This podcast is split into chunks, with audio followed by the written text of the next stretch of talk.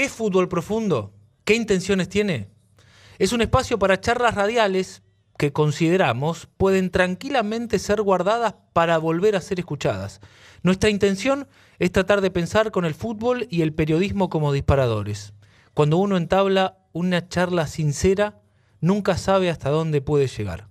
Fútbol profundo, charlas radiales con un golpe de suerte. Vamos a charlar porque en definitiva entiendo respetuosamente que es eh, una misión nuestra no dejar que esto pierda vigencia en los medios de comunicación, básicamente para que los responsables paguen y para que no vuelva a suceder. Vamos a charlar con Paolo Menghini, que es padre de Lucas Menghini Rey, una de las víctimas de la tragedia de Once. Paolo, buen día. Mi nombre es Federico Bondurán, lo saludo en La Redonda, en la ciudad de La Plata. ¿Cómo le va? Un gusto. Hola, ¿cómo estás? Buen día. Un gusto para mí también hablar con ustedes. Bueno, te pido por favor que me des un poquito más de volumen tuyo porque te escucho muy bajito. Bueno, cómo no. Ahí estamos un poco mejor. ¿Un poquitito más? bueno, sí, sí. Eh, quisiera saber, en principio, consultarle eh, judicialmente, ¿cómo están las cosas al día de hoy a punto de cumplirse los primeros 10 años de la tragedia de Once? Bueno, eh, como todos saben, hubo dos juicios eh, en el 11-1 donde fueron condenados Esquiavi, Jaime, Sirigliano, el Moto Marcos Córdoba y todos los gentes de, de, trenes de Buenos Aires involucrados en la tragedia y una segunda causa eh, donde fue condenado Julio de Pío del eh, en lo que respecta a, los primeros de los condenados de 2015, la mayoría de ellos ya cumplieron su condena. Eh, en muchos casos, en la mayoría de los casos fue una condena efectiva.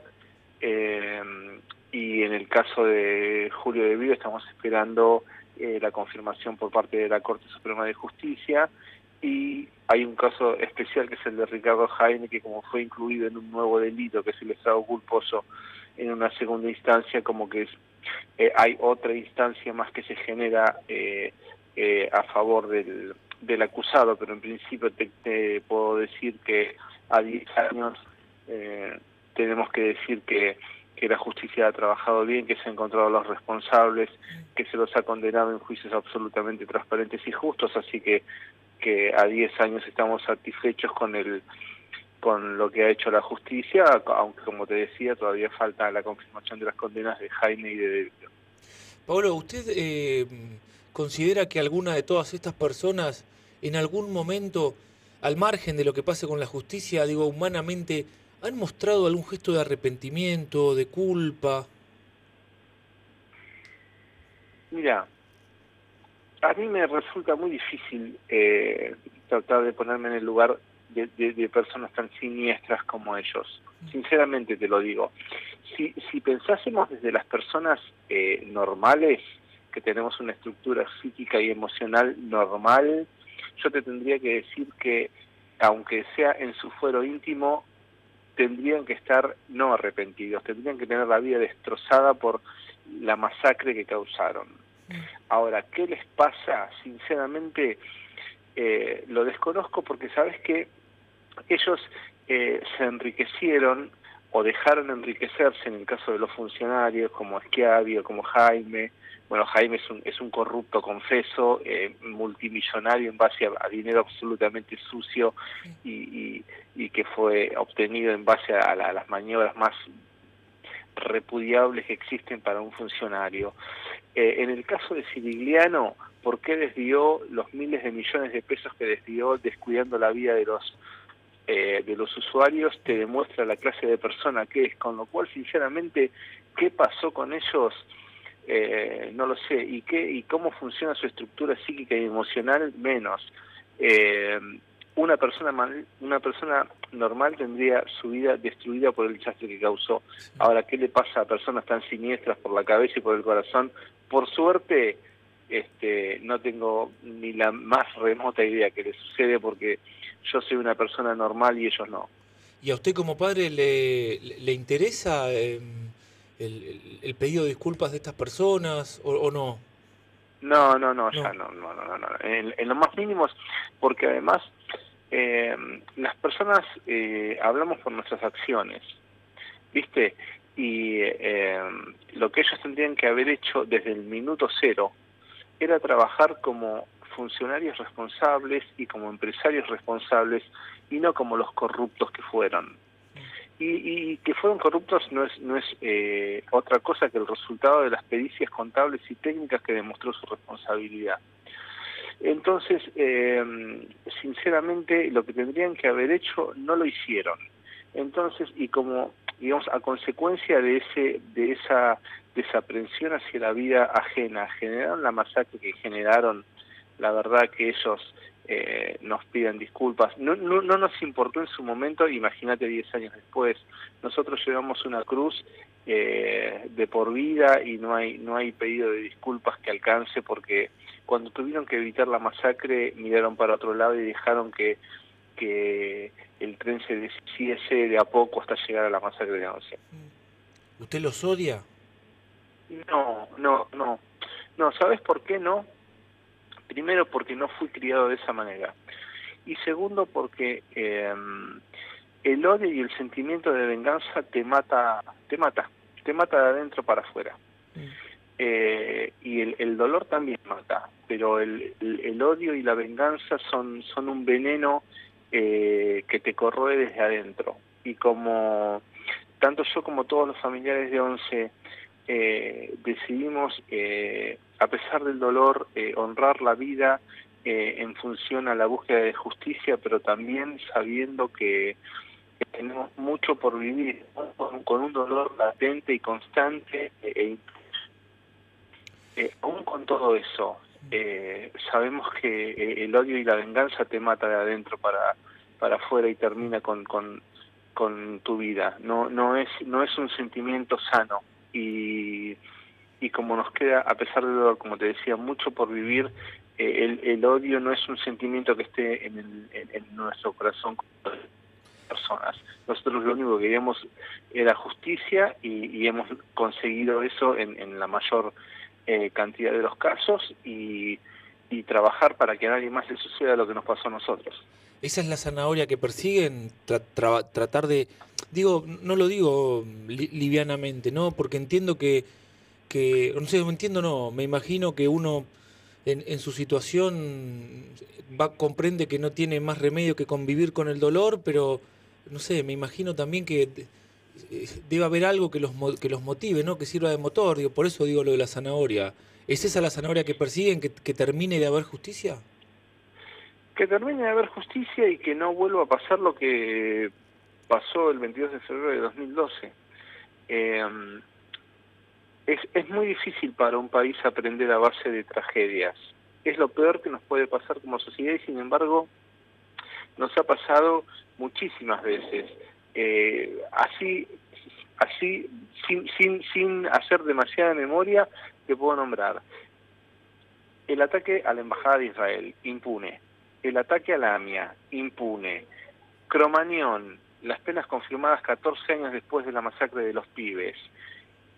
Eh, la, tragedia del avión de Austral, la tragedia de Lapa, eh, la tragedia de Ecos, la tragedia de Once. imagínate eh, cuántas más no te estoy nombrando. Entonces, digamos, ojalá algún día este país trabaje de manera conjunta entre todos los actores involucrados para que no existan masacres previsibles eh, o que no, no existan más funcionarios corruptos o que no existan empresarios corruptos. Y yo sé que suena utópico, pero tenemos que trabajar por eso, porque si no tendríamos que estar resignados a un fatalismo de, de un país que se va a seguir comiendo la vida de inocentes y no es lo que queremos. Estamos charlando con Paolo Menghini, que es el padre de Lucas Menghini Rey, fallecido en la tragedia de Once, de la cual mañana se cumplen 10 años.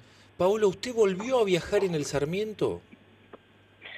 Eh, sí, sí, no, mucho, pero lo suficiente para, para, para ver la realidad de, de la línea y puedo decirte que mm, lo que siento a 10 años es que si bien esos trenes no se compraron como una política de Estado, sino que se compraron como resultado de la muerte de nuestros familiares, porque si hubiese sido una política de Estado lo hubiesen hecho eh, el los años de, viento de cola que tuvo este país para renovar la flota ferroviaria y sucedió después de la muerte de nuestros familiares.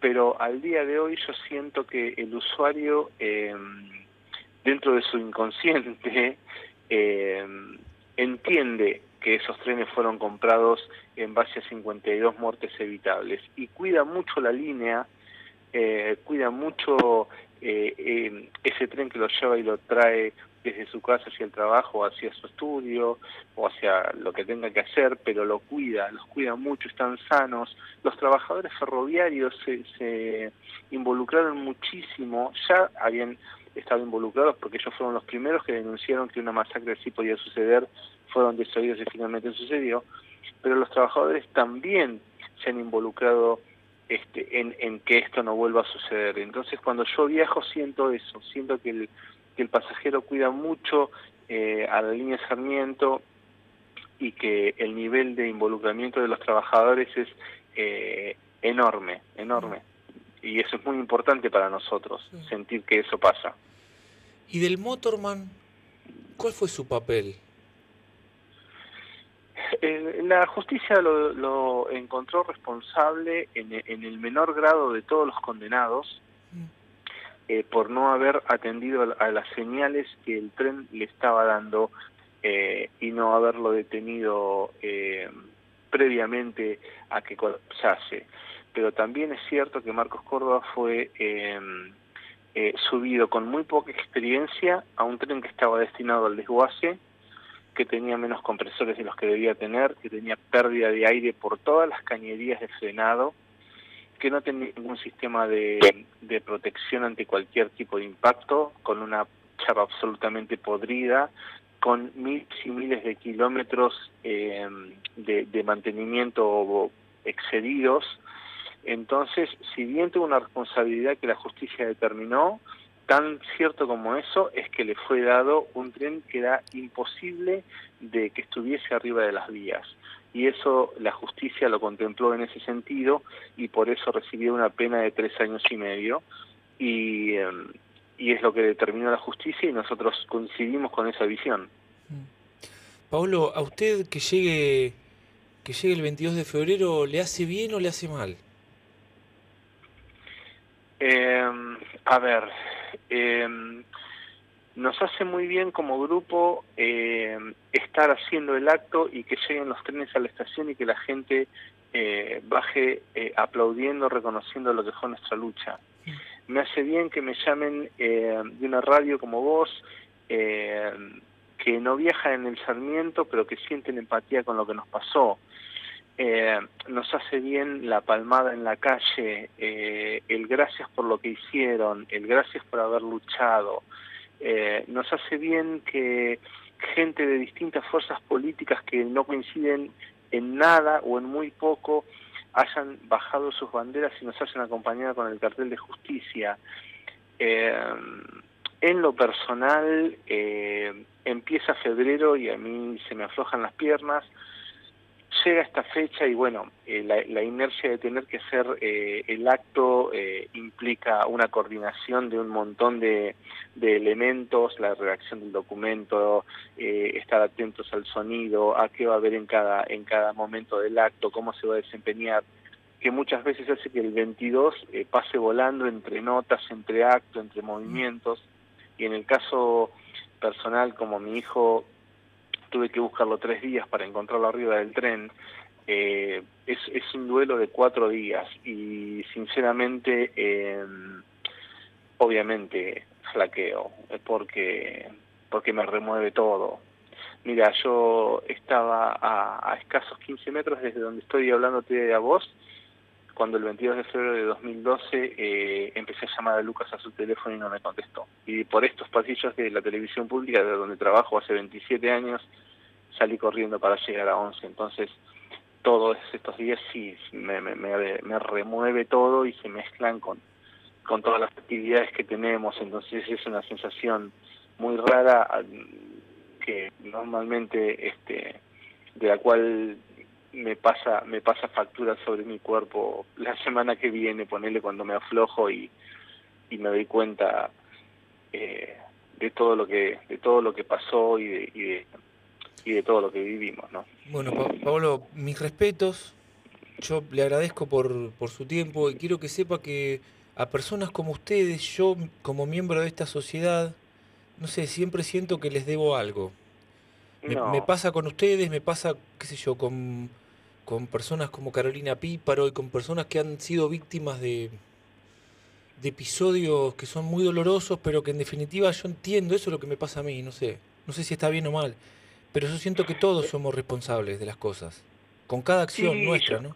Y yo quiero quiero recordar también que cuando enumeré las cosas que nos pasaron, no no, no hablé de, la, de las inundaciones de La Plata y de las víctimas de tu ciudad.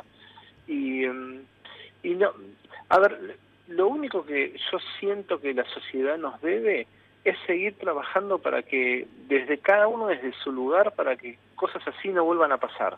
Mm.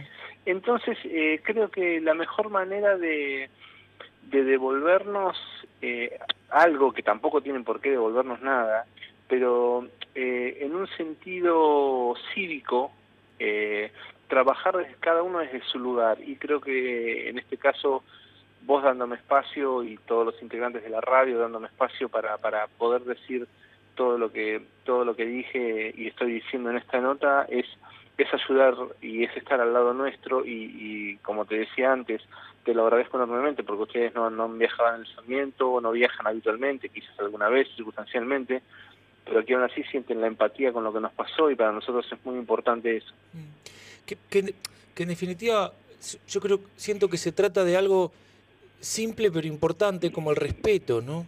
Digo, las abuelas de Plaza de Mayo, no sé, personas que han pasado por semejantes tragedias en la vida, digo, ¿quién es uno que no pasó por eso como para ponerse en un lugar de criticar lo que hagan, lo que digan, lo que sientan? No, no sé, no sé, es eso, yo creo que es eso, es respeto.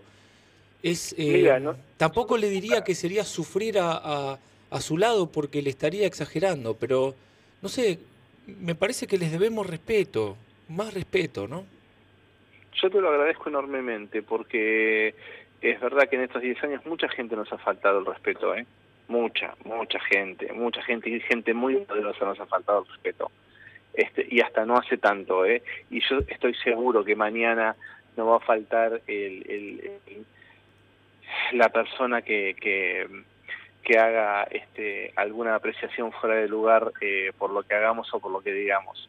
Pero la gran mayoría de la gente sé que no es así y, y sí entiendo que nos hemos ganado el respeto, eso sí, eso sí, y eso te lo, te lo agradezco enormemente porque eso quiere decir que pudimos transmitir nuestro mensaje desde el lugar que quisimos, que fue eh, la búsqueda de justicia, como te decía, sin ni venganza ni revancha, sino una sociedad eh, integrantes de una sociedad que necesita a la justicia como, como paño curativo de sus dolores eh, y, y que haga que eso haga, nos ayude a mirar un futuro eh, de otra manera. Lo que nos arrancaron nos va a doler toda la vida, eh, pero, pero sentir ese respeto no deja de ser este, una, una caricia a, a la lucha que, que, encaramos hace 10 años. Así que te lo agradezco enormemente. Pablo, muchas gracias por su tiempo bueno, y un saludo a su familia. Bueno, bueno, eh, muchas gracias. Eh, y, mi familia es no solo mi familia, sino todos los, cada familia de cada fallecido en la masacre, eh, así que se los haré extensivo. te agradezco mucho el, el, lugar, el espacio y el, y el momento. Así que te mando un, gran saludo y gracias por la entrevista. Un abrazo grande. Hemos dialogado con Paolo Menghini, que es el padre de Lucas Menghini Rey, una de las víctimas del accidente ferroviario de 11, llamado como denominado tragedia de 11, ocurrió en la mañana del miércoles de febrero del año 2012.